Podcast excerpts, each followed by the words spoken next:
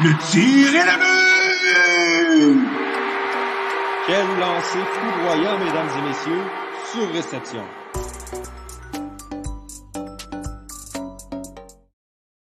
Bonsoir tout le monde et bienvenue à ce tout euh, nouveau épisode euh, de Sur Réception en prolongation, épisode numéro 6. Euh, c'est évidemment c'est le deuxième épisode euh, par semaine euh, du balado sur réception qui est un balado 100% euh, hockey.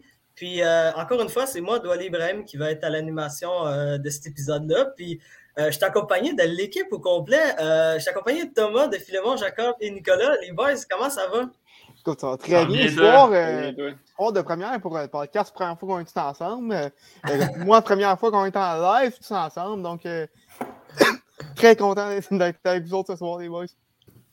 Écoute, ben, c'est pareil pour moi aussi. Je suis très content de pouvoir enfin avoir un épisode où on est toute la gang ensemble, puis ça va faire du bien à, nous autres, puis aussi aux, euh, spectateurs. Euh, C'est bizarre, on entend mon, euh, micro, mais c'est pas grave. Euh, mais vraiment content d'être avec vous ce soir. Puis en plus, pour parler de hockey, évidemment, c'est un podcast 100% hockey, puis on a beaucoup de, nouvelles à, raconter ce soir. Alors, euh, sans très plus, grosse ben, semaine. hein. Ouais, très grosse semaine. Puis euh, on va commencer tout de suite. Bien évidemment, on ne pouvait pas passer à côté de, de, de ce- de cette nouvelle-là. Euh, Ken Hughes, je l'ai bien dit, hein, Ken Hughes, hein, pas Hughes. Ken l'as. C'est ça, Ken Hughes. Ken Hughes qui a été nommé euh, directeur général des Canadiens de Montréal. Puis, évidemment, comparativement aux autres directeurs généraux précédents du Canadien, ben, ce n'est ce n'est pas un ancien joueur national de hockey, ce n'est pas un ancien entraîneur, c'est quelqu'un qui a une expérience un peu différente euh, des autres directeurs généraux, évidemment, puisque c'était un agent de joueur. Alors, les boys, euh, euh, j'aimerais avoir euh, vos réactions euh, par rapport à cette nomination-là de la part des Canadiens de Montréal. Euh, ben écoute, si tu me permets d'y aller en premier, Mhm. euh, je pense que c'est un, un- vent de fraîcheur pour, l'organisation d'avoir quelqu'un qui, qui a pas, ben, oui, un background de hockey, mais qui n'a pas, a- a un, un background de la Ligue nationale. C'est un, un- vent- fraîcheur. Il amène un regard différent euh, que, l'organisation, je pense, avait clairement de besoin. Euh, J'imagine que vous avez écouté la conférence de presse hier, euh, les boys, donc euh, vous savez un peu, un, peu de quoi je parle. Je, je- sentais vraiment très, très, très, très moderne, une, une vision très moderne d'organisation, aussi très réaliste. Il, sait que, que présentement, le club, ça va pas être un. Je suis désolé de, de, de, briser vos rêves à la maison, mais ça va pas être un club qui va compétitionner pour, pour la Coupe Stanley euh, cette année ni l'an prochain. euh, et que que ce soit un reset, un retool, un- une reconstruction, comme tu dis, il, y a, y a un besoin de changement, puis il est prêt à faire les sacrifices euh, nécessaires.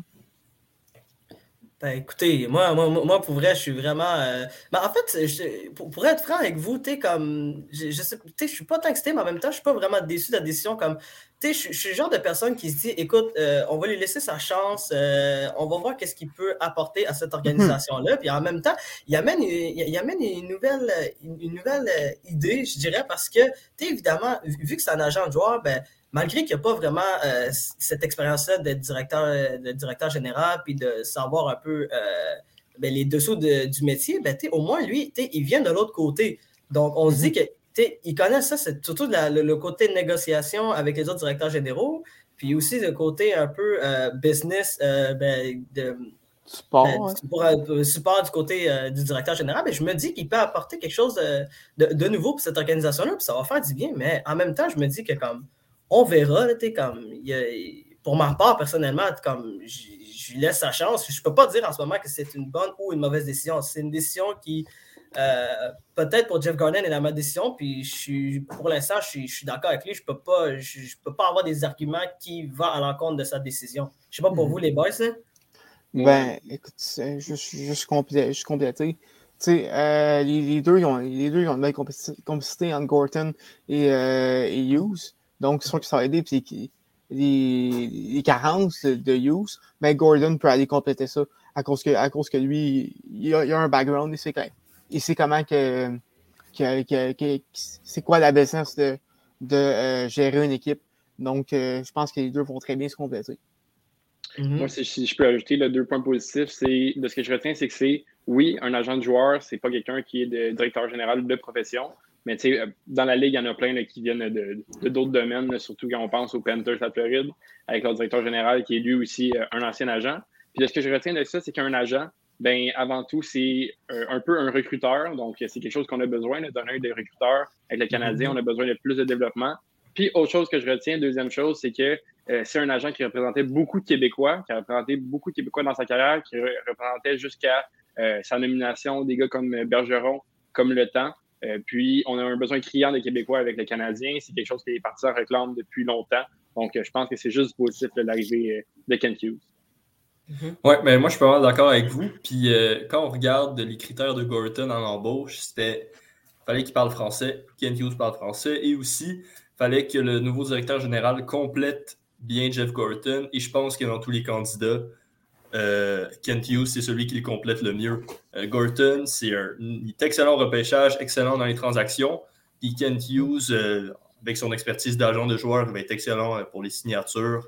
Il, connaît la valeur exacte de pas mal tous les joueurs dans la LNH. Donc, je pense que ça va être un tandem vraiment intéressant pour les prochaines années. Oui, ben exactement. Moi, je pense un peu comme, comme Phil, puis on sait que c'est un point qui mettait beaucoup l'emphase dessus c'est que il fallait absolument avoir quelqu'un qui a des points forts que Gorton n'avait pas nécessairement pour qu'il puisse bien se compléter, puis avoir vraiment deux têtes qui travaillent un peu chacun sur leur partie, mais des parties qui sont complémentaires. Puis exactement comme Phil vient de dire, pour ce qui est euh, les contacts, ça, je suis vraiment pas inquiet. Je suis sûr qu'un gars comme Ken Hughes, il a vraiment des contacts partout à travers la ligue. Euh, ben, Gorton aussi, d'ailleurs, mais dans le sens que lui, il est plus habitué de justement négocier des contrats puis euh, connaître euh, toutes les clauses qu'il peut avoir dans certains contrats, tout ça.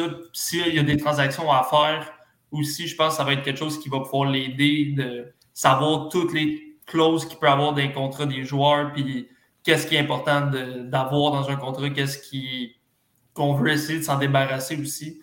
Fait que j'ai bien hâte de voir la façon qu'ils vont travailler ensemble, puis quelle euh, direction ils vont décider de prendre. Parce que là, comme il a dit en, conférence de presse hier, il ne peut pas mettre de nom sur qu'est-ce que ça va être un, un retool, comme on disait, ou bien une reconstruction totale, ça. Il n'y a pas nécessairement de, de, qualifier encore la chose. je pense que c'est important quand même qu'il ait été clair à ce niveau-là, pas arriver et dire OK, c'est une reconstruction, c'est 100% sûr. Parce que comme il a dit, l'équipe est meilleur que ce qu'on a vu à date. il y a des points positifs. C'est sûr que là, on voit beaucoup de négatifs parce qu'on perd, les résultats ne sont pas là, mais il faut jamais oublier qu'il y a beaucoup de joueurs qui sont blessés. Euh, qui, ben ouais, qui sont blessés ou qui ont la COVID. Il y a peut-être des joueurs qui ne jouent pas à 100% Notre meilleur joueur n'a toujours pas joué. Fait que ça va être des points à voir. Est-ce qu'il y en a qui veulent partir? Ça va être beaucoup de choses qui vont décider de la direction qu'ils vont prendre aussi à ce niveau-là. Et euh, juste en terminant, quelque chose que j'ai trouvé intéressant, c'est qu'il a mentionné qu'il voulait une équipe plus axée sur l'attaque. Mm. Et j'ai hâte de voir si ça va changer un petit peu les transactions qu'il va faire, les signatures de joueurs autonomes, signer des joueurs plus offensifs, puis délaisser un peu de défensive. Parce qu'on sait qu'on a basé l'équipe autour de Carey Price, mais on, s'est dit on va miser sur la défensive pour gagner des matchs 2-1, 3-2. Mais en ayant un gardien que tu signes 10,5 millions, tu dis que tu peux potentiellement amener plus d'attaques, délaisser un peu la défense, puis espérer que Price il te sauve les fesses de temps en temps, mais être capable de marquer un ou deux buts de plus par match, ça peut être crucial euh, à certains niveaux. Mhm, mhm. parce que, comme, a dit Miko Koskinen la semaine, euh, la semaine passée, il y a deux semaines, le gardien ne peut pas aller marquer des buts. Donc, euh, c'est sûr que ça prend plus d'offensive. Dans, ce cas-là, ça fait des années qu'on qu'on le répète. Euh, on a Raphaël ah, Oui. Euh, ouais, ben, c'est ça que j'allais dire. Euh, j'allais dire que Raphaël Farley pose une excellente question. Selon vous, les boys, sur quel noyau Hughes devrait bâtir son équipe? C'est vraiment une question pertinente. Puis je vous, je vous lance, je vous, je vous donne la parole. Allez-y. ben, je vais y aller. Ah non, vas-y, vas-y. Non, Bon, ben, je vais juste enchaîner sur ce que je disais. la, la première pièce que tu dois absolument savoir, c'est Price. Tu dois savoir, est-ce que Price veut rester? Euh, S'il ne veut pas rester, il faut que tu t'en débarrasses et que tu maximises le retour que tu vas avoir pour lui pour justement améliorer le noyau de l'équipe. Mm-hmm. Au-delà de Price, personnellement, si, pour répondre à la question, je pense personnellement que Price va rester. Fait en partant de, de, ça, je pense que le noyau de l'équipe, tu dois vraiment te concentrer sur les jeunes qui sont prometteurs et quelques vétérans que tu sais que tu veux garder qui amènent du leadership. Fait que moi, dans mon cas, ceux euh, qui, formeraient mon noyau personnellement, ça serait Price, Suzuki, euh, Romanov, Cofield. Ça serait vraiment comme les joueurs sur qui je bâtirais. Il y a aussi Goulet qui n'est pas là présentement, mais je pense que ça va être une, une pièce assez importante de l'équipe. C'est les jeunes vraiment que plus Price que j'essaierai vraiment de bâtir autour. Puis il y a des joueurs, personnellement, un Toffoli, à moins que tu aies vraiment un retour exceptionnel pour lui, à 4,25 millions par année, c'est un joueur que j'essaierai de garder parce que de ce qu'on comprend, c'est un assez bon leader. Puis quand il est là, il amène une, dimension vraiment euh, offensive qu'on n'a pas nécessairement avec beaucoup de joueurs. Donc, ça, c'est un autre joueur que je garderais potentiellement avec l'équipe. Euh, mais, mais, mais, pour, euh, pour rebondir à ta question, Nick, je me posais, je me posais cette question-là. Si je me disais, ben, si, si, tu, par exemple, on prend l'exemple que les Canadiens décident de garder Carey Price, mais est-ce que la question, c'est est-ce que Carey Price va vouloir rester euh, dans une équipe qui, euh, qui veut se rebâtir et repartir de zéro? Parce que, on se dit que Carey Price, à 34, bientôt 35 ans, ben, il va remporter une Coupe cette année, ce, ce gars-là aussi. C'est le seul gros trophée qui lui manque dans sa carrière. Donc, ça se peut que lui, ben, ça ne lui intéresse simplement pas de, de faire partie d'une équipe qui va être mauvaise euh, durant la prochaine année ou deux ou deux, trois ans. sais. Mhm. ben, tu sais, moi, je vais, je vais juste dire ça, puis les gars, vous embarquerez, vous direz ce que vous pensez, mais moi, je pense pas que les Canadiens vont faire un rebuild complet. Donc, à partir de ça, à partir de comme cette donnée-là, je pense que Price va vouloir rester. Puis, si on dit qu'on se donne un deux ans pour essayer juste de garder des pièces qu'on a d'important, parce qu'on a de l'air plus loin qu'on est en ce moment. On a tellement de joueurs blessés, les joueurs, ça COVID, tout ça on a l'air vraiment plus loin que qu'est-ce qu'on est en réalité. Fait que je pense qu'on est à une coupe de pièces de vraiment se battre pour une place en série. une fois que tout le monde est, en santé. Fait que moi, je pense pas que Price va vouloir partir, mais s'il veut partir, c'est sûr, ça change la donne. Mm-hmm. Ben écoute, moi, je suis un peu, je suis un peu tombé ma vie. Euh, tout, va, tout va dépendre de Carey Price, s'il veut rester ou non pour la situation dans, le filet. Sinon, il euh, faut passer sur les, sur les jeunes, les, les Caulfield, les Romanov, Cooley. Euh, bon, écoute, je rachèterais, je quand même Mayou, mais ça, ça, c'est un gros point d'interrogation sur, tout ce qui va se passer cette situation. Je ne pas partir de, de débat ici non plus, là, mais euh, euh les jeunes, tu ne touches pas à ça. Il faut également garder quelques vétérans pour les encadrer. Ces, ces jeunes-là, je pense à, à, des, à des Toffoli, à des Anderson, à des Trouin, euh, qui, qui vont être très, très utiles euh, pour encadrer un peu cette, cette euh, reconstruction, retool, euh, reset, euh, plus comme vous voulez. mais vraiment, je pense que le Canadien doit se concentrer sur les jeunes. Tu ne touches pas à ça du tout. Puis les vétérans, à moins d'obtenir un, un, un, retour incroyable, il faudra en garder quelques-uns quand même. Oui, mais pour vrai, je pense qu'un des vétérans qu'il faudrait garder chez le Canadien de Montréal, c'est Joel Edmondson. Euh, mhm. Super leader, super bon avec les jeunes, super bon défensivement, attitude exemplaire. Je pense que c'est vraiment, il serait vraiment. Je le rajoute dans ma liste d'intouchables que j'avais dit la, semaine passée. Puis, euh, mhm. comme j'avais nommé Jake Evans aussi, je pense que le Canadien se doit de le garder en ce moment aussi. C'est un exemple dans la chambre puis sur la glace. Puis, euh, il pourrait être super bon pour encadrer les jeunes dans le futur, d'après moi. Et justement, moi, j'attendais de voir si tu allais le mentionner, le Jake Evans, mais moi, je le mettrais dans ma liste, même comme quatrième joueur à garder dans mes intouchables. C'est sûr que c'est pas une bombe offensive en tant que talent, mais on veut construire une culture de développement. C'est un gars qui est repêché en septième ronde, que j'ai moi si je me trompe, dans les rondes de fin du repêchage. Septième ronde. exact. Donc, tu sais, c'est l'exemple parfait de développement. C'est un gars qui a passé sa carrière universitaire, il s'est développé, il a passé à Laval. Tu veux avoir quelqu'un comme ça pour que tes jeunes, que, quand tu repêches, font Hey, lui, là, c'est pas une bombe offensive, il a pas le talent, genre extraordinaire, mais il a réussi en bûchant, en passant par le Rocket, puis en allant dans la Ligue nationale. Fait que je pense que c'est vraiment important de garder un gars comme ça. Puis, honnêtement, c'est un gars que j'aime regarder jouer, il est utile, tu peux le mettre à l'aile, au centre. Je mm-hmm. ne Je vois pas de mal à le garder. Mm-hmm. les gars, est-ce que vous pensez que le Canadien devrait garder Brendan Gallagher? OK, ça, ça c'est une question visée envers moi. C'est, pour, pour, pour, vrai, les boys, je vais être honnête, là, puis il faut, j'ai pas envie de, de, partir sur un gros rant, là, mais il, ah, faut m'expliquer. Non, non, mais écoute, il faut, il faut m'expliquer l'utilité de Brendan Gallagher aujourd'hui. Je m'excuse, mais en ce moment, là, je, suis peut-être le seul qui mais, pense comme mais ça. Mais d'où, c'est quoi qui le dérange? Son salaire, son attitude?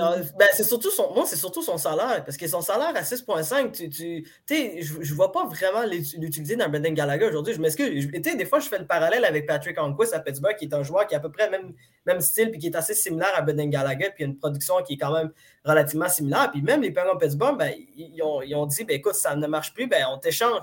Je me dis pourquoi pas? Pourquoi les Canadiens ne pourraient pas s'empêcher de se départir de Brendan Gallagher? Ça, ça va faire mal aux partisans du Canadien, c'est clair. Mais moi, je ne vois pas l'utilité. C'est ça. Mais c'est, je suis peut-être le seul dans cette histoire-là. Je ne sais pas pour vous, les gars, là, mais moi, je, suis peut-être. Je me dis que Brendan Gallagher, on, on, peut l'échanger si. Les Canadiens peuvent l'échanger si, si réussissent à avoir quelque chose de pas si peu. ouais. Ben, moi, je pense là, euh, à ce niveau-là, Brendan Gallagher, il est encore qualifié comme étant le, le cœur et l'âme de l'équipe un peu. Euh, avec Price, mettons, mais tu sais, comme dans les joueurs d'avant. Mm-hmm. Puis je pense que c'est un petit peu. Euh, comment je dirais ça? On est un peu accroché à ce qu'il a fait dans le passé, puis il apporte plus qu'est-ce qu'il apportait avant. Je pense. Je sais pas si c'est euh, avec les blessures, je sais pas si c'est à un moment donné, il, a, il, a, marqué quoi? Trois saisons de 30 buts, je pense? Deux, ouais, saison de 30. L'an dernier, il était sur. Euh, c'est ça. Il, il était en, en, voie 2, mais c'est blessé. Je sais pas si c'est le ce fait-là qui a fait qu'il il, s'est dit peut-être, OK, ben, je suis plus un joueur euh, de. de c'est un marqueur, quelque chose de même, puis que ça l'a dénaturé un peu, mais il faut qu'il revienne vraiment à celui qui dérange, celui qui va en avant du but. Puis il le fait encore, mais ça n'a juste plus le même impact. Puis c'est vraiment, ça amène à se questionner euh, est-ce que son salaire de 6,5 millions en vaut vraiment la peine? on n'est pas dans la chambre, on ne sait pas quel genre de leadership peut amener dans une chambre. On se fait dire que c'est un très bon leader, mais ça va rester à prouver quand il va revenir parce que cette année, il a été là quand même pendant une partie de la saison à date, puis on ne dirait pas tant a du gros leadership dans cette équipe-là. C'est sûr que perdre un Weber, ça fait mal, mais il est supposé avoir des joueurs qui doivent prendre le, lead comme pour reprendre ce que Weber faisait, mais en ce moment, on ne voit pas ça. Si on ne pense pas qu'il est capable d'amener ça, je pense vraiment que c'est le leadership qui peut justifier son 6,5 millions. Sinon, on est peut-être mieux d'essayer de trouver une destination qui est prête à le prendre, euh, lui et son salaire. Mhm. Mais écoute-moi de, moi, moi de mon côté, pense qu'on est, tous d'accord pour dire que Gallagher est, sur, est surpayé. Mm. c'est indéniable. C'est une nature émotive.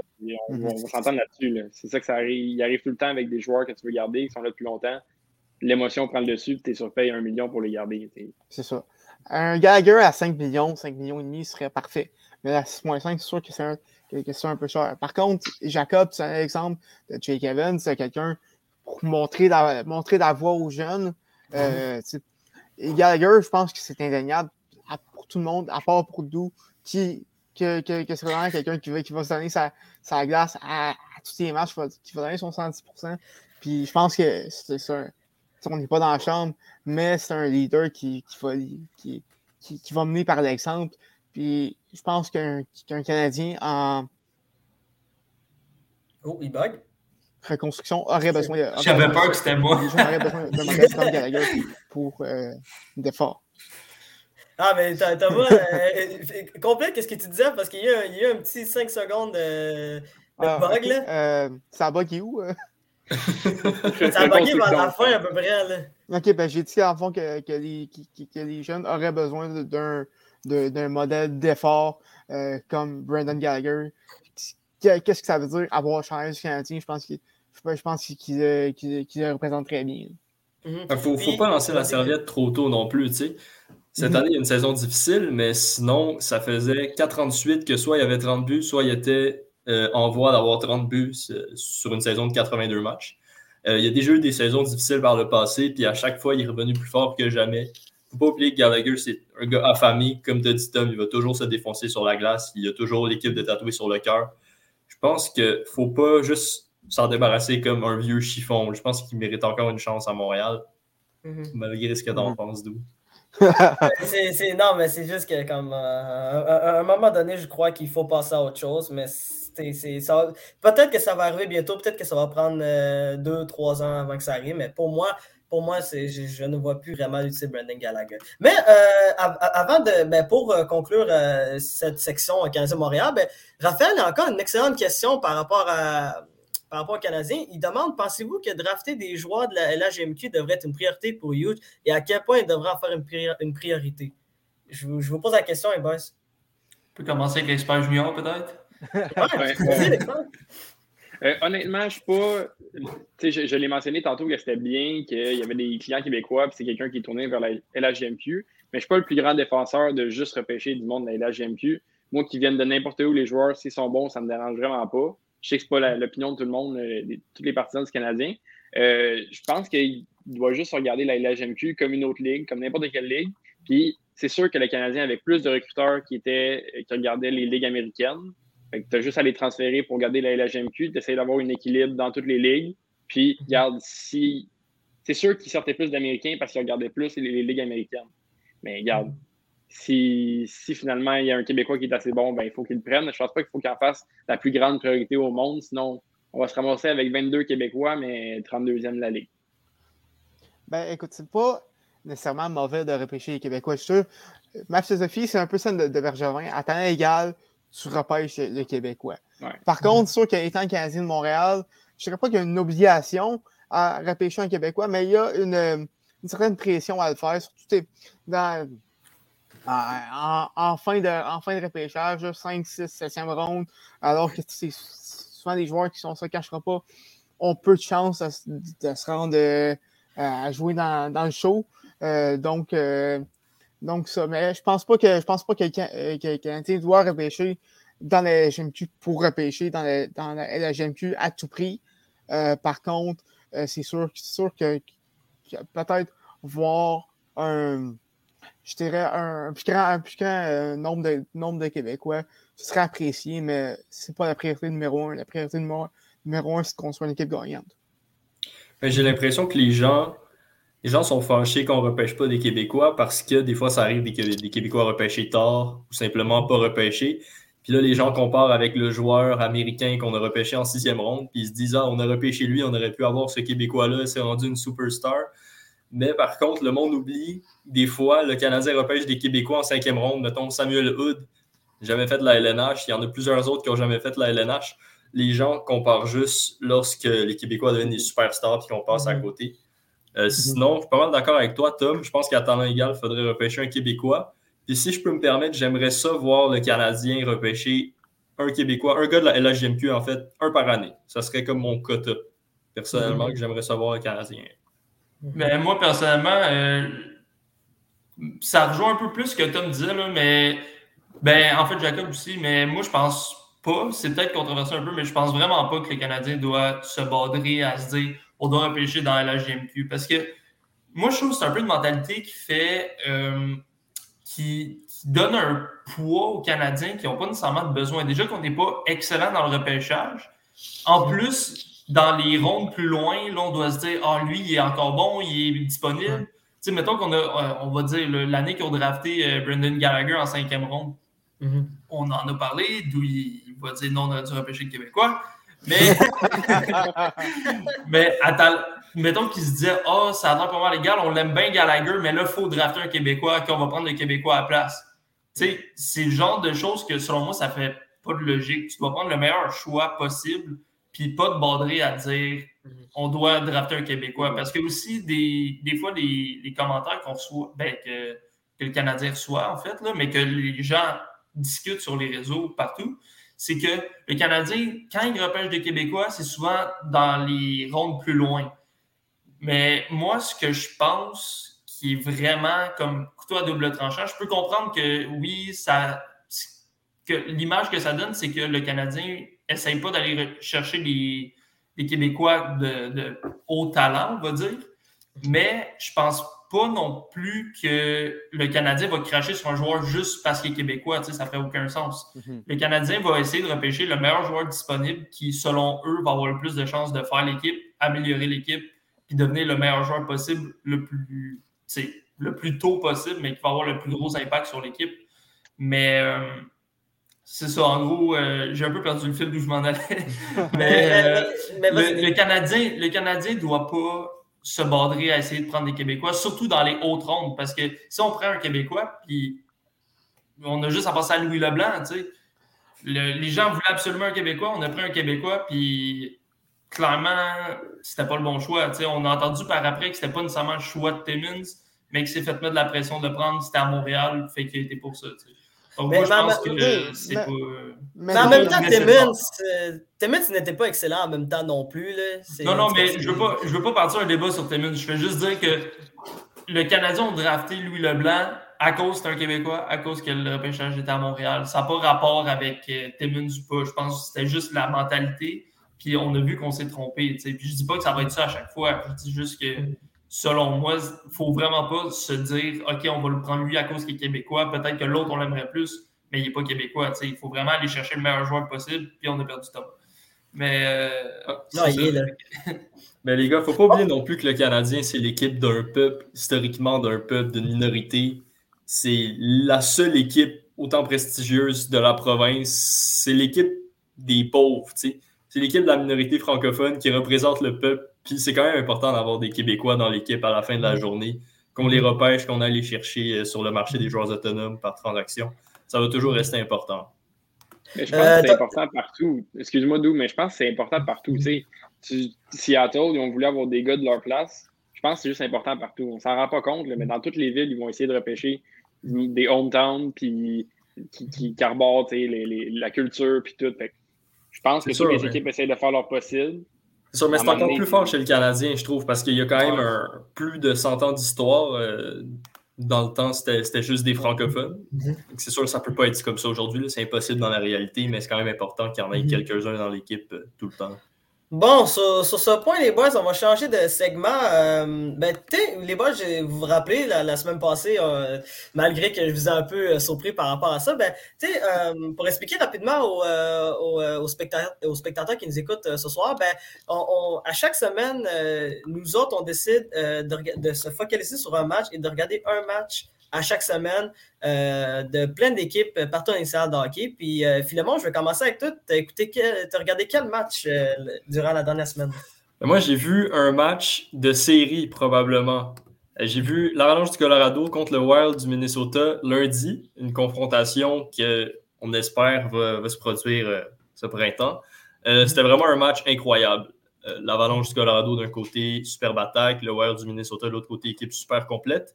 Donc le match commence en première période avec une domination totale de l'Avalanche, plusieurs infériorités numériques euh, du côté du Wild. Puis l'Avalanche, on connaît avec euh, les McKinnon, Rantanen, Landeskog, McCarr, euh, Taze également. Quand ils se font donner des chances comme ça, ils en profitent. Donc, il a marqué deux buts rapides en première période en avantage numérique. Euh, domination totale du côté des tirs également. Euh, le Wild complètement absent. Après ça, la deuxième période commence. Le Wild beaucoup plus discipliné et à 5 contre 5, c'était une partie vraiment serrée, vraiment égale en deuxième période. Euh, le match a commencé à devenir beaucoup plus intense, beaucoup plus physique. Plusieurs bons coups d'épaule, entre autres de la part de Nicolas Aubé-Cubel, qui a connu un fort match, qui a complété ses mises en échec, beaucoup d'échecs avant. Puis le Wild a marqué un but en deuxième période, donc c'est 2-1 après la deuxième. Finalement, en troisième période, l'intensité augmente encore, plusieurs bonnes mises en échec et euh, il y a eu un combat, un violent combat euh, entre Greenway et McDermott, entre Jordan Greenway et Curtis McDermott, euh, parce que Jordan Greenway a donné un coup à la tête de Darcy Kemper, donc a donné un coup à la tête du gardien de but. Darcy Kemper a dû être évacué parce qu'il y a eu, il, a- il était trop sonné, un coup directement à la tête. Euh, donc, furieux combat, les deux joueurs sortent de la glace ensanglantés. Et tout ça, ça a donné un regain d'énergie au Wild. Ils ont marqué un deuxième but pour égaliser. Et après tout ça, il restait à peu près 10 minutes au match et l'Avalanche marque un autre but à 5 contre 5. Le Wild riposte en toute fin de match. Ça s'en va en prolongation. Donc là, on avait des, des duels de Kirill Kaprizov contre Nathan McKinnon à 3 contre 3. Plusieurs bonnes chances de marquer, plusieurs échappées, euh, mais toujours pas de but. Donc ça s'est réglé au tir de barrage avec euh, une victoire de l'Avalanche. Il faut juste que je vérifie le joueur qui a marqué en tir de barrage. Je ne l'ai pas devant moi, malheureusement, mais l'Avalanche euh, a marqué grâce à un buteur en tir de barrage pour l'emporter 4-3. Euh, mon seul, la seule chose que j'aurais aimé de plus dans ce match-là, c'est pas de tir de barrage, une prolongation de 20 minutes comme en série parce que c'était un, un Mhm. match euh, vraiment excitant, un match physique, un match qu'on aime voir Mhm. euh, dans les séries éliminatoires. Bon, euh, toi, Ni- toi, Nick, euh, t'as regardé quel match? Moi, j'ai regardé les Capitals de Washington contre les Islanders de New York. Euh, sincèrement, je m'en allais, je m'en allais regarder cette game-là. J'étais fébrile un peu. J'avais hâte de voir ce que ça allait donner. C'est quand même relativement deux bonnes équipes, euh, dont les Islanders qui sont rendus assez loin l'année passée en série, même si cette année c'est un petit peu plus difficile. Mais ce match-là était assez beige, je vous dirais. Ça a commencé, les Capitals ont été plus dominants en première période. Euh, mais encore là, rien de rien d'extravagant tant que ça. Euh, ce match-là, je m'attendais à ce qu'il y ait beaucoup d'intensité, même s'il y a eu des bonnes chances de marquer d'un côté comme de l'autre. Ça pas été un match robuste plus que ça. En tout, euh, il y a eu cinq punitions dans le match, ce qui n'est pas énorme pour un match entre, Mhm. entre deux équipes d'habitude qui, qui pourraient avoir quand même de l'animosité, sont dans la même division, tout ça. Fait que je m'attendais à plus euh, probablement de jeux physiques qu'il y a eu, euh, mais ça n'a pas été le cas. Donc, euh, pour le- le- les buts, il y a Tom Wilson qui a marqué le premier but en première période avec seulement 4 minutes 35 euh, de jouer au match sur une passe de Protas. Mais par après, il n'y a pas eu d'autres buts euh, contre les gardiens. Le seul autre but, ça a été Alex Ovechkin qui a marqué dans un but désert en fin de troisième période. Mhm. Mais euh, sinon, aucun autre but. Puis pour vous prouver à quel point il n'y a pas eu de, de joueurs qui sont ressortis plus que ça, quand on regarde les trois étoiles, c'est Tom Wilson qui a fini première étoile du match. Puis les deux autres étoiles, c'était Semyon Varlamov, le gardien des Islanders, et euh, Vitek Vanecek, le gardien des Capitals de Washington. Mhm. Donc, un match assez fermé, euh, plus que je m'attendais avec les Capitals, on s'attend à beaucoup d'offensives, tout ça. Il y a eu des bonnes chances de marquer, mais euh, ça ne s'est pas con- concrétisé en but. Donc, c'est tout pour ce match-là. Non, mais très, très, très belle description, Nick. Euh, pour ta part, Jacob, euh, tu as écouté euh, un match euh, des, des, euh, du Kraken, c'est ça? Oui, donc euh, j'ai écouté le match le lundi soir euh, du Kraken contre Blackhawks. Euh, je ne pourrais pas dire que c'était un match de série, vraiment deux équipes de bas de classement.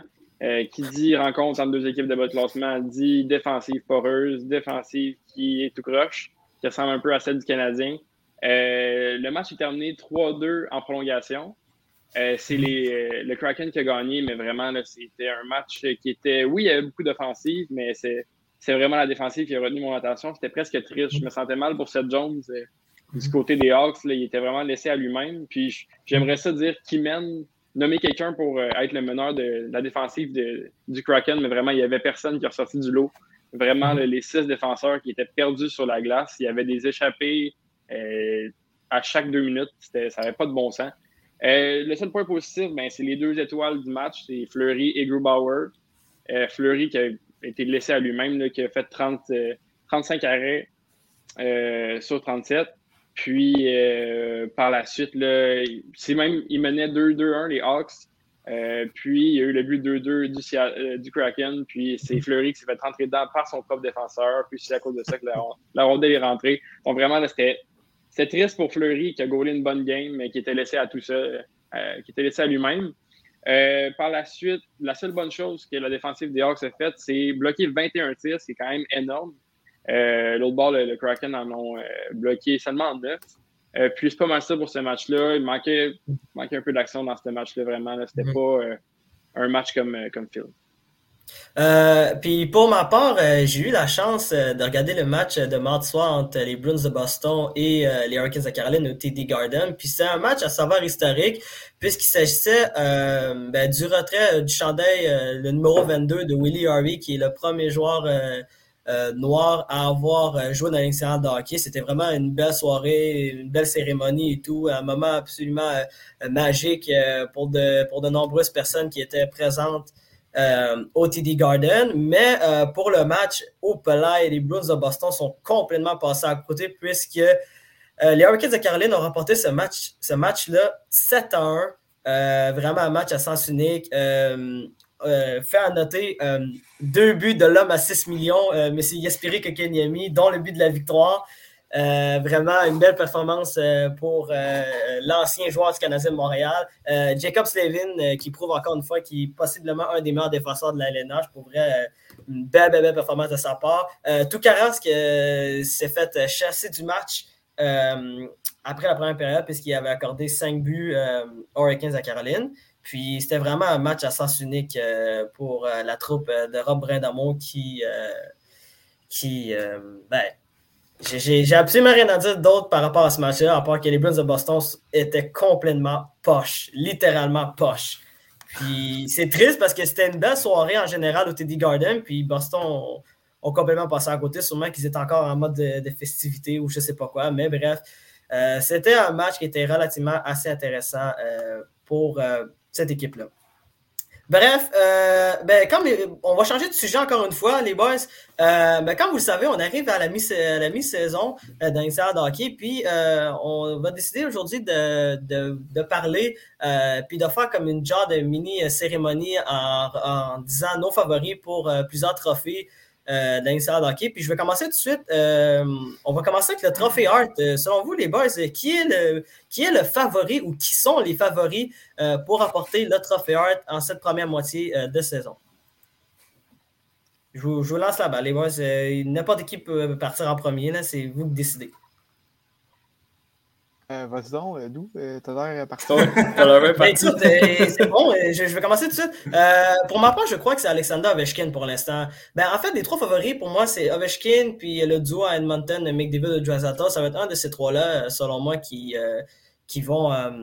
Ben, qui vont remporter ce trophée-là. À date, Alexander Ovechkin a une saison absolument incroyable.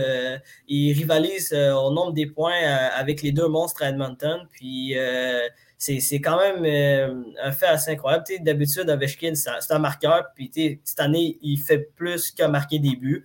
Puis euh, pour cette raison-là, à date, euh, moi je pense qu'Ovechkin est le, est, le, gagnant, à mon avis, selon moi, du trophée Hard. Mais ça va dépendre de si les Oilers Edmonton vont se réveiller. Parce que pour moi, si les Oilers Edmonton se réveillent, ça va être soit McDavid ou soit Joyce Mais pour l'instant, c'est Alexander Ovechkin. Je ne sais pas pour vous, les boss, si vous êtes du même avis que moi, mais c'est mon choix, Ovechkin. je peux y aller. Moi, mon, euh, non, mais non, non, euh, ben, bon choix. Je pense que pour Ovechkin, je suis assez d'accord avec toi, sincèrement. Mais il est quand même très bien entouré. Il ne faut pas oublier ça parce qu'il ne faut pas oublier que le Hart, c'est le joueur le plus utile à son équipe. Ceci dit, je suis quand même d'accord avec toi, mais mon choix, c'est pas lui. Je veux juste dire sur les deux gars à Edmonton, aussi bons soient-ils, autant de points ils ont, avec la place que les Oilers sont en ce moment, ça, je suis en train de regarder, ils sont. Euh, euh, euh, mon Dieu, ils sont quand même assez loin des séries en ce moment en plus. Fait que, du moment qu'ils ne font pas les séries, c'est impossible que ces deux joueurs-là aillent le trophée Hart. Selon moi, pour avoir le trophée Hart, il faut que ton équipe fasse les séries au minimum. c'est pour ça que je les écarte de la course euh, jusqu'à maintenant. Moi, j'irais plus avec un joueur des Panthers de la Floride, c'est Jonathan Huberdeau. Jonathan Huberdeau, cette année, il a une excellente saison. Il a 53 points en 39 matchs et son équipe est présentement deuxième dans sa division. Euh, en plus, on s'entend, ils sont contre le Lightning de Tampa Bay, qui on n'a pas besoin de se le cacher, hein, c'est une force dans la ligue. Mm-hmm. Euh, donc, c'est ça, sa saison extraordinaire, je pense vraiment qu'il a, il a réussi à amener, oui, avec d'autres bons joueurs autour de lui, mais c'est vraiment lui la pièce angulaire de l'équipe cette année. Il a amené vraiment l'équipe à un autre niveau. Quand on mm-hmm. regarde ses cinq derniers matchs, il compte euh, il y a 8 points, non, pas vrai, 9 points à ses cinq derniers matchs est vraiment, vraiment excellent. Donc, euh, je pense que c'est assez pour lui. C'était quoi ce bruit-là? My God! je sais pas. Euh... Mais c'est ça, je pense que c'est assez pour lui mériter le trophée Hart, selon moi. Ben écoute, euh, Nick, tu m'enlèves les, mots de la bouche parce que moi aussi, mon, euh, mon, mon, choix en fait, c'est Ovechkin. à cause qu'il connaît une saison incroyable euh, à, son âge, avec, euh, avec quand même une, position comme, il présentement, c'est incroyable. Mais euh, un, de mes, un de mes sleepers, c'était Jean-Pierre Huberdeau. pendant la séquence offensive incroyable des, des, Panthers dans, la dernière semaine, Huberto, Huberto a connu 20 points à ses 9, neuf derniers matchs. Donc, c'est quelque chose de, tout simplement incroyable. du, côté, du, côté, du côté des Panthers. Puis Huberdo, oui, est quand même bien entouré, mais, mais pas autant que les Dwight que, que, que, que, les McDavid et que les Ovechkin. Donc, euh, selon moi, Huberdo serait euh, un candidat à surveiller euh, pour, pour, le trophée Hart. A quand même 53 points en 39 matchs cette saison. Et tu sa production dans les dernières années, c'est quand même assez élevé. Là. dans les trois, trois saisons avant ça, 92 points, 78 points et 61 points. Donc, c'est à surveiller comme candidature du côté d'Huberdo. Bon, moi, les gars, je pense que vous oubliez un candidat. En fait, deux candidats. Moi, j'ai deux candidats qui n'ont pas été nommés, qui vont être certainement dans mon top 3 à la fin de la saison, je pense. Euh, d'une part, les Bruins de Boston sont bons cette année. C'est grâce à lui. Brad Marchand, je pense que c'est sa meilleure saison en carrière pour l'instant. Quand même 43 points en 31 matchs, qu'on l'aime ou qu'on l'aime pas, ça reste vraiment le moteur de cette équipe-là. Euh, Bergeron, Pasternak également des excellentes saisons, mais beaucoup moins que Brand Marchand. Puis je pense vraiment que c'est Brand Marchand qui vient créer tout, tout le lien dans ce trio-là. C'est lui qui permet à ce trio-là d'être autant productif. Puis le deuxième joueur, c'est tout simplement Nathan McKinnon. Il a manqué plusieurs matchs cette année en raison de blessures, mais quand même 40 points en 29 matchs. S'il reste en santé d'ici la fin de l'année, d'après moi, il va pouvoir encore aider l'Avalanche à tout massacrer sur son passage. Puis euh, si c'est le cas, il mérite le trophée Hart, selon moi. Euh, pour ma part, c'est sûr que Ovechkin, c'est un, candidat sérieux pour la course pour le trophée Hart. Mais moi, j'ai le goût d'amener un autre nom dans, les discussions. Puis, euh, tantôt, Nick t'a parlé du Lightning de Tampa Bay. Moi, je pense à Victor Edmond, qui est selon moi le meilleur joueur de cette équipe-là maintenant. en ce moment, il est déjà à 43 points en 41 matchs. Donc, il s'enligne vers une de ses meilleures saisons en carrière. Puis vraiment, là, c'est le carrière de l'équipe. Il, est intelligent sur la glace. Il amène autant l'attaque que la défense. Euh, il lead vraiment cette équipe-là. Puis, euh, oui, il y a des Kucherov, il y a des bons joueurs à l'attaque, mais ça prend quelqu'un pour faire euh, des bonnes relances, des bonnes premières passes. Puis je pense que ça serait le temps qu'un défenseur gagne le hard, puis ça soit Edmond. Je pense qu'il n'y en, a pas eu des défenseurs qui gagnent le hard depuis Pronger. D'ailleurs, Pronger qui s'est fait retirer son chandail euh, cette semaine. Je ne sais pas si, vous avez, vu euh, cette semaine. Non, c'était très bon euh, avec sa bière à la main. Hein, ouais. non, c'était beau à voir aussi. C'était un une belle, une belle cérémonie aussi avec Chris Pronger, qui était un excellent défenseur, un excellent de hockey. Mais, mais en tout cas, la course pour le trophée Hart va être euh, très belle. J'ai vraiment hâte de voir. Euh, D'après vous êtes du même avis que moi, les boys, euh, par rapport à mm-hmm. ça, c'est sûr. Ça semble vraiment passionnant. Euh, on va aller de, pour un autre trophée cette fois-ci. Le trophée Vizina, ça, c'est une course qui est, assez, qui est un peu plus. serrée, à mon avis, que le trophée Hart. Puis il va y avoir plusieurs candidats. Donc, les boys, ben, je ne vais pas commencer pour une fois. Je vais, je vais donner la parole à Thomas. Thomas, selon toi, qui, qui sont les favoris pour remporter le trophée Vizina? Euh, ben moi, j'ai deux mots pour toi. Igor Chesterkin. Euh, c'est le favori. Et euh, c'est, je dirais c'est pas mal le choix unanime, selon moi, pour remporter le trophée Vizina cette année. A vraiment transporté les Rangers sur son dos, surtout dernièrement. on parle, cette, saison, on, parle un pourcentage d'arrêt de 938 une, moyenne de but, de alloué de seulement 2,03, 18 euh, mm. victoires, 4 défaites et 2 défaites en prolongation euh, cette saison. Je pense que les chiffres parlent d'eux-mêmes. Euh, c'est vraiment une excellente saison, qu'il connaît. Et je pense que si tu, enlèves de, l'équation du côté des Rangers, c'est loin d'être aussi beau. Mm-hmm. Écoute, c'est un excellent choix. Moi, je suis du même avis que toi, Thomas, là-dessus. Je pense qu'Igor Shoshtekin aussi, pour moi, est le favori. Puis je, je, mettrai aussi deux noms euh, pour euh, qui viendraient vraiment compléter le, podium. Je pense qu'on ne peut pas passer à côté de, Jack Campbell à Toronto, malgré qu'il y a plusieurs personnes du Canadien qui, qui, n'aiment pas les livres. Mais pour moi, Jack Campbell, euh, vraiment une saison incroyable aussi du côté des Maple Leafs. Et euh, les boys, celle-là, d'après moi, ne va pas vous surprendre, mais moi, j'ai pas le choix de mentionner. Mais Tristan Jarry doit faire partie des trois premiers. Je m'excuse. Tristan Jarry, je m'excuse, mais les Penguins de Pittsburgh en début de saison, avec les blessures qu'ils avaient, là, sans Tristan Jarry, ils, se retrouveraient pas loin du Canadien Montréal.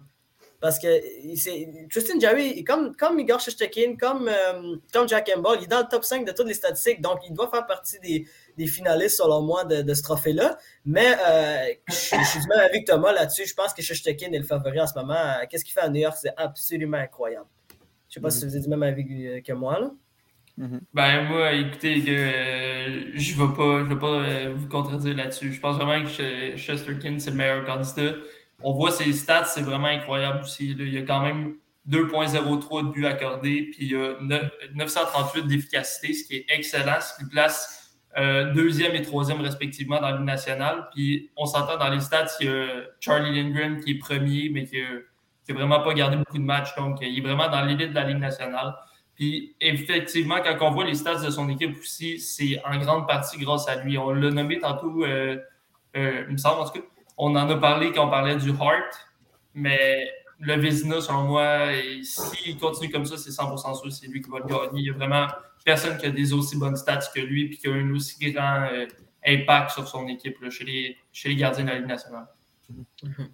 Ouais, ben, je pense que vous, avez, vous avez tous nommé le, meilleur candidat pour le trophée Vizina, mais un autre nom que j'aimerais ajouter à la course, ça serait Saros, euh, le gardien euh, des euh, Preds de Nashville, qui vraiment a une saison de feu. en 33 games, qui a un pourcentage d'arrêt de 923, qui est vraiment pas loin que celui de Jack Campbell, qui est à 927, je crois. Vraiment, c'est un des oubliés. On le voit nulle part dans la course au trophée Vizina. Je pense qu'il est en avance sur des gars comme Tristan Jory, euh, ou même Campbell. Ben, écoute, c'est vrai que c'est un très, bon choix. Je ne me trompe pas aussi, mène la Ligue au chapitre des victoires et pas loin, euh, pas loin du sommet. le mhm. sommet, c'est Vasilevski en ce moment, comme à chaque année depuis 2-3 mhm. ans. Mais je pense qu'un autre nom qui mérite de retenir l'attention pour le top 3, c'est Frédéric Anderson des Hurricanes de la Caroline. Mhm. La meilleure moyenne de buts alloués de la Ligue nationale, le deuxième meilleur pourcentage d'efficacité après Shesterkin. Puis il y a 20 victoires déjà et euh, seulement 6 défaites. Donc, je mhm. pense que c'est définitivement quelqu'un qui mérite sa place dans le top 3, puis on le voit. C'est pas, c'est pas nécessairement comme Vasilevski où peu, importe s'il joue, il joue comme un pied, il va gagner quand même. Il y a une bonne équipe devant lui, mais il a besoin de faire un bon travail pour récolter ses mhm. victoires. Il ne veulent pas. Ben écoute, en même temps, on, pourrait rajouter aussi Vasilevski qui, année, après année, est possiblement le meilleur gardien de la de hockey je dirais pas de loin, mais c'est un des c'est le meilleur des, dernières années. Là, on l'a vu autant sur régulière qu'en série éliminatoire. Ce, ce gardien-là est excellent. Puis il, pourrait aussi faire partie euh, du portrait euh, des candidats euh, pour le trophée Vizna. on va changer aussi. Là, de toute façon, on va parler du trophée Norris, qui est pour moi vraiment la course la plus intéressante parmi, parmi les trophées individuels. il y a plusieurs, plusieurs candidats euh, qui peuvent espérer remporter le trophée Norris. Puis euh, je vais commencer avec toi, Nick. Euh, selon toi, qui, qui est le, grand favori pour remporter le trophée Norris? Ben écoute, tu as bien choisi tes mots parce que selon moi, ça va être un grand favori. C'est Victor Edmond. Écoutez, ça serait facile de dire Ouais, mais il est tout le temps bon, il faut essayer de chercher quelqu'un. Un peu comme la dynamique de, de Messi, Ronaldo, là, euh, comme ah, sont trop forts, ouais, mais pour le ballon d'or, ça prend quelqu'un d'autre. C'est un peu le même principe, je pense, avec Victor Edmond depuis quelques années. Il est tellement dominant. Puis mm. le Lightning, oui, c'est une excellente équipe, mais c'est vraiment la pierre angulaire de la défense. Puis je pense que c'est vraiment lui qui tient l'équipe ensemble aussi. Euh, ils ont tellement une bonne offensive, tout ça, mais il, est vraiment solide. à chaque fois qu'on voit le Lightning jouer, ça m'épate à quel point il est capable de tout faire sur la glace. Puis encore là, quand on regarde ses points cette année, c'est au-dessus d'un point par match. C'est vraiment exceptionnel ce qu'il fait. Donc pour moi, il y a d'autres bons candidats dans, dans, la course, mais le grand favori euh, à cette moitié de saison, c'est Victor Edmond. Mm-hmm. Mm-hmm. Puis pour ma part aussi, ben, je, moi, moi, en fait, moi, moi, je pense que je ne vais pas aller avec Victor Edmond. Je, vais aller avec Roman aussi, moi, à, Nashville. Roman aussi, là, il y a une saison absolument incroyable. Puis en ce moment, il a 40 points en 39 matchs. Puis, pour, pour, puis il joue dans une équipe qui est beaucoup moins forte que celle du Lightning de Tampa Bay ou des Panthers de Floride ou des Rangers de New York. Puis en ce moment, ça se voit que les, les Predators de Nashville, ben, ils dominent grâce à Ishi Saros, mais surtout grâce à Roman aussi, qui prouve qu'il est un des meilleurs défenseurs au monde, puis qui, euh, qui connaît absolument euh, une saison remarquable. Puis à mon avis, il devrait faire partie des. Euh, ben, il devrait être le, gagnant pour l'instant du Trophée Norris. Pour, pour ma part, c'est mon choix. Mon choix, c'est Romain. Comment vous faites pour passer à côté d'un gars qui a 16 buts en 33 matchs? Comme défenseur. C'est exactement ce que j'allais dire. Ouais, c'est la même chose. 16 buts en 33 matchs. Je pense que 16 buts en une saison, c'est toujours dans le top 5 des buteurs chez les défenseurs. Il l'a en 33 matchs.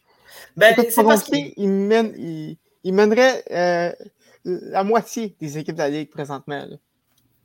Mais c'est parce que pour moi, tu sais, comme. c'est- un, un- point qui pourrait être bon et mauvais à la fois. Tu sais, je sais pas si vous vous rappelez, mais il y a, à peu près une dizaine d'années, Mike Green aussi a eu deux saisons de 30 buts, puis pourtant, il n'a jamais remporté le trophée Norris. Fait que je me dis, pourquoi Cam McCarr, qui, parce qu'il marque 16 buts, il devrait remporter le trophée Norris? À mon avis, ce n'est pas le meilleur défenseur défensif de toute la gang qu'on vient de nommer. Des, des Victor Edman, des Roman aussi, des Ekblad, des Adam Fox. Pour moi, il est beaucoup moins bon défensivement que ces, euh, que ces deux-là, mais c'est la seule raison pourquoi je ne mettrais pas Cal McCarr favori. là. Le nombre Oui, de pas, un- buts- ben, oui, c'est pas, un- c'est pas un défenseur dé- défensif, mais Mm. par contre, son, son, son offensive euh, compense, euh, compense ju- jusqu'à un certain point euh, ses, ses- ses- ses lacunes en défense. C'est pas remis au meilleur défenseur défensif non plus, ce, ce trophée-là. C'est remis au meilleur défenseur all-around. Et je pense que Macar, c'est une, une des meilleures, une des meilleures définitions de ce trophée-là, surtout cette, cette saison. Il Mhm. inarrêtable. Euh, vraiment, euh, si, si, s'il continue à, à ce rythme-là, là, ça, ça va être très dangereux comme saison qu'il qu'il va avoir. là. Ben, Juste les gars, juste, je veux juste dire, je suis entièrement d'accord avec vous. C'est vraiment impressionnant ce qu'il fait. Il va être des trois finalistes. Mais je pense. En fait, tu sais, je pense pas qu'il va gagner. Selon moi, c'est pas mon choix. Mais en même temps, il y a une historique de. Du trophée Norris, c'est souvent celui qui a des très très bonnes stats, les meilleures stats, pas mal. Puis les joueurs, ben, les défenseurs offensifs, souvent ont plus de chances de gagner ce trophée-là. Donc, évidemment qu'il y a des chances, mais ça reste que selon moi, ça va être un finaliste 100% sûr, mais il ne gagnera pas, selon moi. Mais juste pour mettre en perspective, là, le meilleur buteur chez les Canadiens de Montréal, c'est Josh Anderson. Il a 8 buts. Ouais, mais Pierre là, tu McCarr, il a joué-. Il a joué 5 Ouais. matchs de moins, puis il a deux fois plus de buts, puis c'est un défenseur. Il a Ouais. 22 ans. Ouais, Mais euh, pas, euh, pas, pas vous couper un peu, là, mais euh, pensez-vous que ce serait quelque chose que la nationale devrait implanter, ça? Euh, un trophée pour les défenseurs, défe- le meilleur défenseur défensif. À, à mon avis, ouais. Mais tu sais, comme c'est plate que des défenseurs comme, euh, comme des Jacob Slavin ou des Adam Pelleg soient laissés de côté parce qu'ils ont des moins bonnes stats que des Karl Macker, des John Carson. Tu sais, c'est des défenseurs qui sont tout aussi utiles que ces défenseurs offensifs-là parce que forcément, le, le but d'être un défenseur, c'est de défendre avant tout, non? Moi, c'est comme ça que je le vois. là. Je me dis que si, si tu es bon pour défendre, ben, normalement, tu devrais être un des favoris pour ce trophée-là. Mais malheureusement, comme Nick il l'a mentionné, ben, souvent l'offensive va prendre le dessus. Puis, euh, des- t'es souvent des gars qui sont, un qui sont meilleurs défensive, ben, qui sont meilleurs en défensive, puis qui font ben, leur, leur rôle de défenseur, ben, ils n'arrivent pas à remporter ce trophée-là parce que les statistiques ne suivent pas, malheureusement. Puis Ben pensez-y, là, quand, quand on y pense, là, il y a les trophées pour le meilleur attaquant offensif, meilleur attaquant Ah. défensif. Le trophée. Norris, c'est le meilleur attaquant offensif, pas mal. Mhm. Il n'y a Euh, pas de meilleur défenseur défensif. là. Ça serait la logique d'en mettre un qui, pour que justement des gars moins reconnus pour leur offensive puissent quand même avoir une chance de gagner un trophée puis qu'on souligne euh, leur bon travail. est-ce qu'il faudrait qu'il soit quand même à un certain point offensif? Parce que le trophée Selkie, ça reste le meilleur défenseur, euh, le meilleur attaquant défensif, mais en autant qu'il marque 60 points ou plus. Sais, ce serait pas Mm. Jake Evans euh, qui Ouais, remporterait ce trophée-là. Ouais, c'est- c'est c'est souvent, souvent des gars comme Patrice Bergeron, des Mark Stone ou Kopitar, O'Reilly. C'est ça. C'est ça, c'est souvent des joueurs qui, qui sont des excellents joueurs offensifs quand même, malgré que c'est des joueurs extrêmement responsables euh, Ah, mais dans leur zone. là. c'est ça, je dis pas qu'on doit appeler ça le trophée Josh Georges non plus. C'est pas le gars avec le plus de lancers mais je pense que les défenseurs qui sont moins reconnus pour leur offensive, mais qui sont très très bons défensivement aussi, devraient avoir une certaine reconnaissance parce que le trophée Norris, ils ne gagneront jamais. Oh, ouais, non, c'est sûr. là. Ben, c'est ça. Puis euh, rapidement, les boys, on, va- euh, on va parler aussi du, euh, du trophée Calder. J'ai envie de vous parler du trophée Calder parce que ça aussi, c'est une belle course euh, cette année. Comparé à l'année passée, évidemment, tout le monde le savait dès le début de la saison que ça allait être Kerry Kaprizov qui allait gagner ce trophée-là l'an dernier. Puis cette année, c'est vraiment une Ouais, belle course entre écoute, plusieurs moi, candidats. Donc, euh, ben, Thomas, t'as t'as l'air d'être bien parti. Fait que je, je- je vais- je vais te laisser euh, commencer. Thomas, tu Mhm. penses c'est qui qui va remporter le trophée Calder cette année? Écoute, c'est très. euh, c'est, il, y a, effectivement beaucoup de candidats. Je suis sûr que moi, l'année passée, au début de la saison, je pensais que ça allait être Alexis Lafrenière. Donc, on, veut, on peut pas voir que je me suis trompé royalement.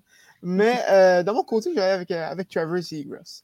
Euh, oui, oui, on parle beaucoup de, de Lucas Raymond, là, mais Zegras connaît une, une excellente saison. Euh, 29 points présentement en 36 matchs avec les Ducks Anaheim. Il joue aussi des, des grosses minutes. là. Euh, et c'est c'est un joueur que, peu importe ce qu'en pense John Tortorella, est très, très divertissant et euh, bon pour le hockey. Avec, euh, on se rappelle, euh, sa fameuse passe Michigan. Euh, donc, euh, écoute, Trevor Zegras, on savait qu'elle allait avoir, qu'elle qu'elle allait avoir du talent euh, et, et qu'il avait un bon, un bon potentiel. Et là, je m'a- je m'attends à ce qu'il. euh, et ben, en fait, c'est en fait, c'est ça qui, qui, démontre cette saison. Euh, donc, euh, je m'attends à une grosse saison de sa part. En fait, une grosse fin de saison de sa part et une victoire du trophée, du trophée Calder. deux. Ouais, ben écoute, moi, moi je suis du même avec toi, Tom, là-dessus. Moi aussi, Travis Zegras est mon, favori pour ce trophée-là. Je trouve que qu'est-ce qui apporte dans l'NCAA de hockey, ben, ça fait du bien à, à une ligue qui veut avoir ben, qui veut se rendre le plus loin possible. Comme, ils, veulent atteindre de, nouvelles, euh, ben, de nouvelles attentes puis de nouvelles euh, frontières. Puis comme je me dis qu'un gars comme Travis Zegras, ça permet à l'NCAA de hockey de, de pouvoir faire évoluer le sport. Puis à date, en plus, les, les, statistiques viennent avec ces avec jeux euh, spectaculaires. Donc, pour moi aussi, Travis Zegras est, mon choix pour le trophée Calder. Euh, ben. Les boys, c'est- sûr que ça va être un gars comme Raymond ou Zegras. Je pense qu'il n'y a pas de cachette, là, à moins d'une Mm-hmm. une fin de saison spectaculaire par quelqu'un qu'on n'a pas nommé. Euh, je vais y aller un peu plus avec le. Cole Caulfield, Rem c'est un- Pitlick, c'est un- une recrue. Hein? Ouais, non. Imagine, imagine. Mais je vais y aller un peu plus avec le cœur. Je vais y aller avec quelqu'un comme Sider, qui, avec les, les Wings, qui m'impressionne honnêtement. Un défenseur qui arrive dans la ligue, sa saison recrue, qui est autant dominant offensivement et défensivement. Honnêtement, moi, je trouve ça incroyable. J'aimerais ça que ce soit lui qui le gagne. Je sais que ce sera probablement pas lui, ça va être un joueur offensif, un attaquant. Euh, puis, je regardais aussi le- les, les stats des recrues. Mention honorable à Tanner Janot, qui est quatrième au niveau des points avec Nashville, qui n'a jamais été repêché, qui a 24 ans. Je trouve ça quand même une belle histoire. J'en connais pas plus sur lui. Mais qui, en plus, il lead euh, dans la section des buts avec 12 buts pour les recrues. Je trouve ça quand même incroyable. Mhm.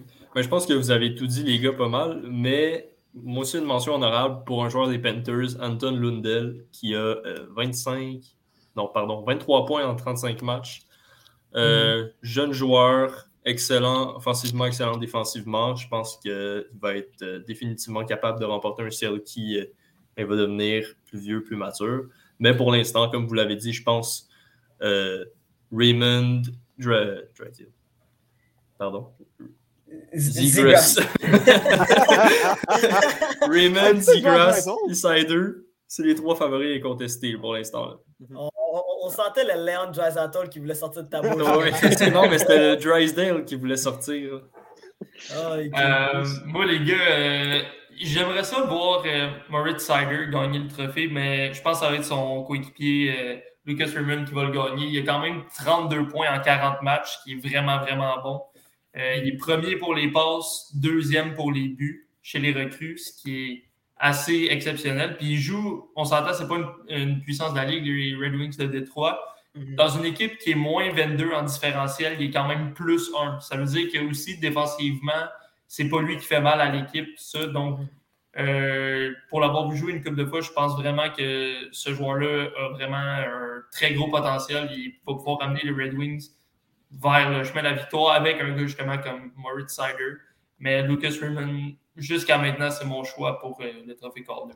Mhm. Pour vrai, euh, l'avenir des Red Wings de Détroit s'annonce très prometteuse. Je dis ça de même. Là. Prometteur. Euh, prometteur, excuse-moi.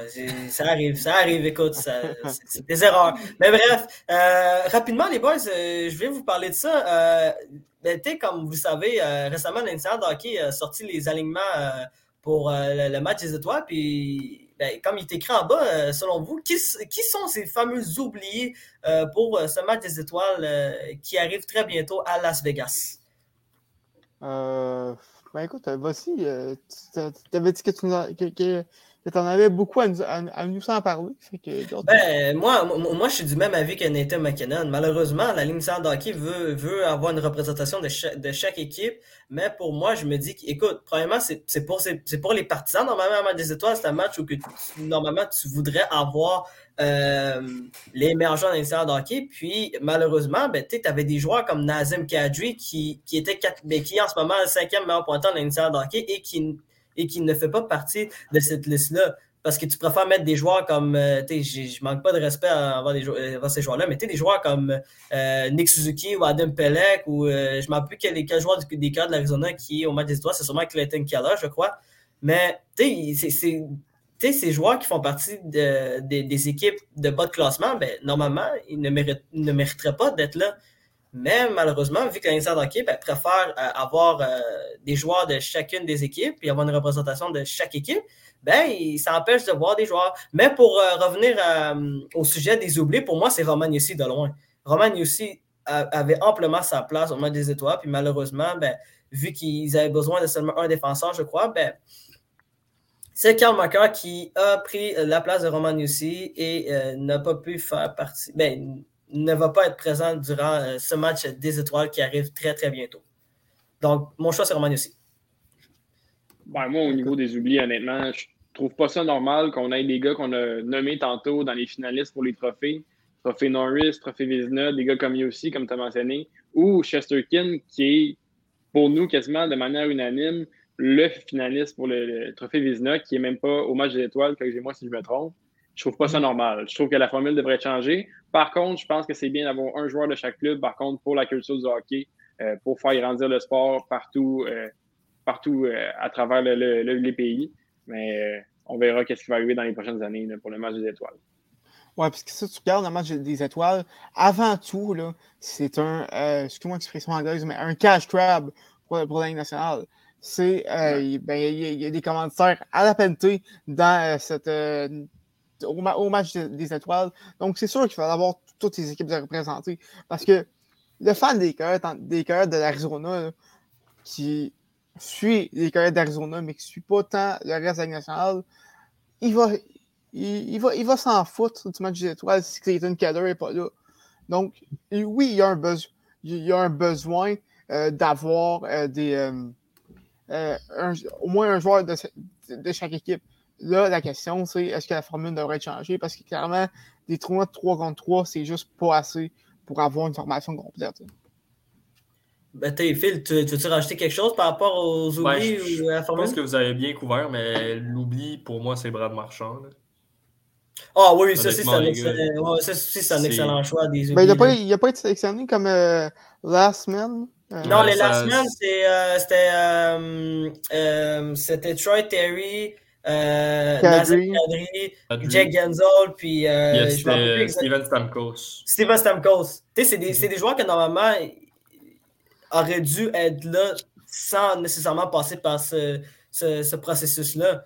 Mais comme c'est vrai que des gars comme Brad Marchand qui ne, fait, qui ne faisaient pas partie de la liste, je crois, euh, de, de, la semaine, des, des, des, derniers qui, qui rentraient. Là. Puis tu comme je, suis, du même avis que toi, Phil, là-dessus. Pour moi, c'est, pas normal que, que Brad Marchand ne se retrouve pas dans ce match des étoiles-là. Mm-hmm. Aucune. Euh, rien, contre, contre Bergeron ou contre, contre Suzuki, là, mais ils n'ont pas tant leur place cette saison. Même Pasternak, ne, qui, oui, oui, connaît pas la, une, une, saison grandiose, mais connaît une bonne saison, devrait être en considération pour le match euh, des étoiles. Donc, euh, donc, écoute, d'après moi, c'est la formule qu'il faut changer parce que 3 contre 3, oui, c'est le fun à regarder, mais euh, il n'y a pas assez de joueurs. Nick, euh, Nick, rapidement, as-tu euh, rajouté avant qu'on quitte le, podcast, ben, le live plutôt? Ouais, désolé, j'ai un petit problème d'ordi. Je n'ai pas entendu ce que vous avez dit. Mais en gros, pour le match des étoiles, moi, je pense qu'il faut revoir la formule on ne peut pas se permettre d'appeler ça un match des étoiles puis se dire qu'on invite une personne de chaque équipe. je l'aime bien Nick Suzuki, mais il n'y a pas d'affaire là en avant d'un gars comme Brad Marchand. Fait que euh, c'est ça. Je pense qu'il faut revoir un petit peu la formule. Parce qu'en même temps, je comprends. Je comprends le fait qu'ils veulent un joueur de chaque équipe parce que le fan moyen, des Canadiens de Montréal veut voir Carey Price, veut voir Nick Suzuki, veut voir un joueur qui, qui aime, tu sais. Fait que je comprends ça, puis financièrement, c'est sûr, c'est logique parce que plus de gens regardent le match, plus tu fais d'argent, tu sais. Mm. Mais euh, c'est ça, je pense que ça serait à revoir puis à réévaluer. Est-ce que ça vaut la peine? Mais euh, j'entendais ce que vous disiez quand je venais d'arriver. La formule 3 contre 3, je pense que c'est quand même le fun, par exemple. C'est, quand on regarde les matchs, comme Phil disait tantôt, euh, ce qu'on aime dans les prolongations maintenant, tout ça, c'est le 3 contre 3, c'est qu'il y a plein d'attaques, tout ça. Puis le fait, le fait, que le match des étoiles soit du 3 contre 3, je trouve ça quand même assez intéressant au niveau de cette partie de formule-là. Écoutez, moi, moi je crois, ben, pour, pour finir rapidement euh, sur ce sujet-là, pour moi, je me dis, si, tu vois pas ça normalement dans la NBA, euh, une représentation, de, chacune des équipes, je me dis pourquoi la hockey ne pourrait pas euh, s'inspirer un peu de la NBA pour absolument changer, ben, simplement pour changer toute la formule entourant le, match des étoiles? forcément, comme on, le voit en ce moment que le match des étoiles commence à perdre euh, de l'importance.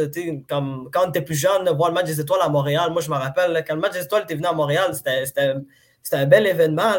C'était vraiment plaisant, mais aujourd'hui, pour ma part, personnellement, je ne crois pas que je vais regarder le match des étoiles, à moins que, vu que je suis un amateur de évidemment, je vais, je vais finir par le regarder quand même, mais euh, c'est important qu'il faut changer euh, la, formule.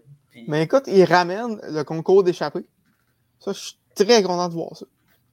Bon, c'est super, non, c'est nice pour elle. Si, tu, ben, écoute, je suis d'accord avec toi, ça s'annonce. On vraiment. S'en euh, rappelle Ovechkin à Montréal euh, euh, en, 2017 avec ses deux bâtons, son, son, son chapeau de paille et son, son collier hawaïen. Là. c'est, écoute, c'est des, des, affaires qui restent quand même dans, dans, dans, la, dans la, mémoire parce que c'est divertissant. c'est ça le problème. Le problème, c'est que le le, le concours d'habileté est toujours vraiment intéressant à voir. Mhm. Même si les joueurs ne se donnent pas à 100%, ça reste que c'est quand même le meilleur joueur de la planète, tout ça. Puis c'est le fun de les voir compétitionner dans, dans des compétitions, même si c'est amical quand même, tout ça. Mhm. Mais c'est plus le match, je pense, le problème. Comme, il y a pas, personnellement, je sais que le match à chaque année, je, le regarde, mais c'est pas plus intéressant que ça. Ah, tu, le regardes du coin de l'œil, tu peux le dire. Tu le regardes du coin de l'œil, pas mal. C'est pas mal. Mais bref, euh, c'est ça qui complète euh, ce sixième épisode de, de Sur-Réception en prolongation. Les boys, euh, je vous remercie de m'avoir encore une fois accompagné pour cet épisode où on était toute la gang au complet. Ça a vraiment été un plaisir mm-hmm. pour ma part, puis j'anticipe que c'est la même chose pour vous aussi. Puis je remercie encore une fois les, les nombreux auditeurs ou, spectateurs qui ont écouté ce live, ben, de nous avoir écoutés. C'était vraiment une belle, un, une belle live.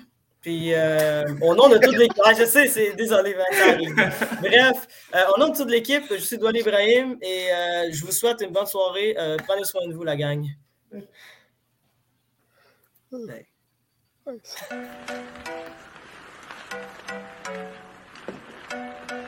Le tir est la but!